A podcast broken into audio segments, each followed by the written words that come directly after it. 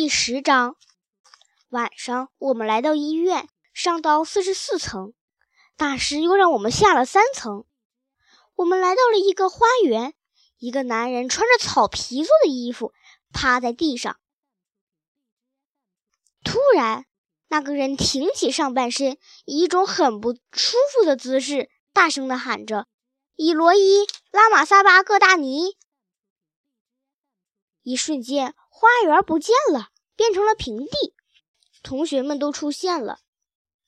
古黑的出现让大家有点害怕。